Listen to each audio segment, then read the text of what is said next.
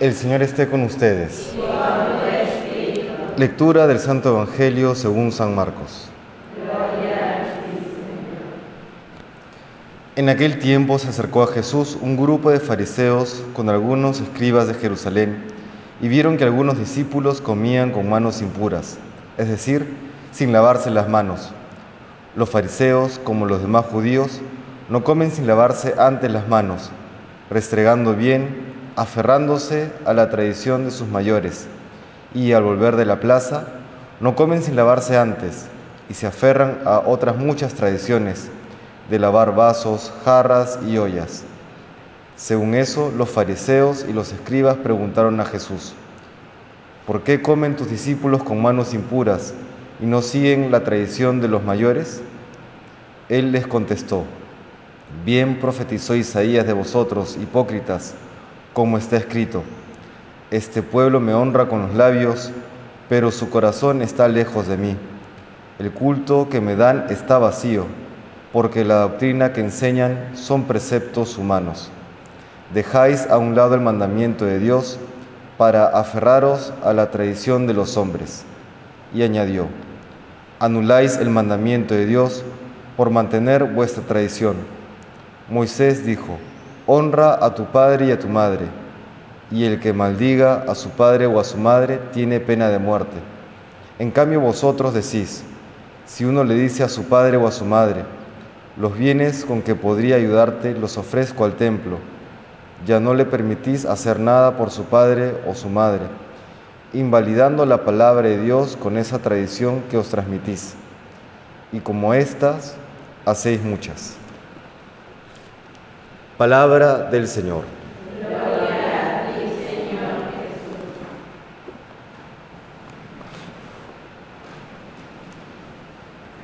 Dice hoy el Señor que denuncia lo que hacen los fariseos, que ellos dejan a un lado los mandamientos de Dios para aferrarse a la tradición de los hombres.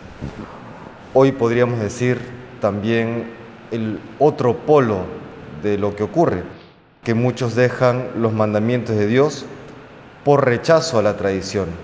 Y es que el Señor, más que únicamente la denuncia de un aferrarse a tradiciones o costumbres humanas, lo que está denunciando es que por cualquier excusa, ya sea por un aferrarse a ciertas costumbres o lo que hace el progresismo, el rechazo a ciertas costumbres, finalmente se está eh, utilizando como excusa para rechazar los mandamientos de Dios.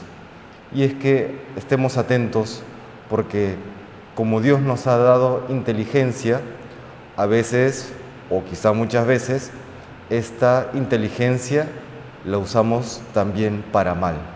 ¿no? La inteligencia se puede usar para bien o se puede utilizar también para mal, como nuestra propia experiencia nos lo indica. Vamos a un par de ejemplos que se ha dado en la vida religiosa. Esta frase de eh, el hábito no hace al monje, por ejemplo. Hoy se utiliza como excusa para no usar el hábito. Muchas congregaciones lamentablemente ya no usan el hábito pudiéndolo hacer. Hay circunstancias en que no es conveniente, circunstancias muy específicas, pero hay otras en que debería ser un testimonio, un testimonio de fe. Y con este, eh, esta frase del hábito no hace el monje, pues nos excusamos. Esta frase surge en el contexto de la Revolución Francesa en la que la ley civil obligaba a los religiosos a no, a no usar el hábito. Y si es que lo usaban, les cortaban la cabeza. En ese contexto, pues los de la vida religiosa, los consagrados decían, bueno, el hábito no hace al monje, se entiende, se entiende. Hay otra frase, por ejemplo, el dejar a Dios por Dios.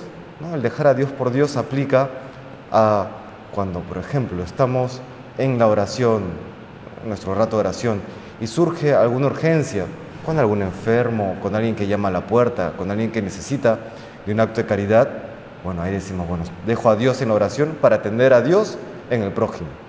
Ahí sí, pero si lo aplicamos, ya no hago oración porque lo encuentro en la naturaleza, porque lo encuentro donde sea, en el necesitado, que no digo que no esté, claro que está, pero no debe llevar a un descuido de aquello que sabemos que Dios me pide.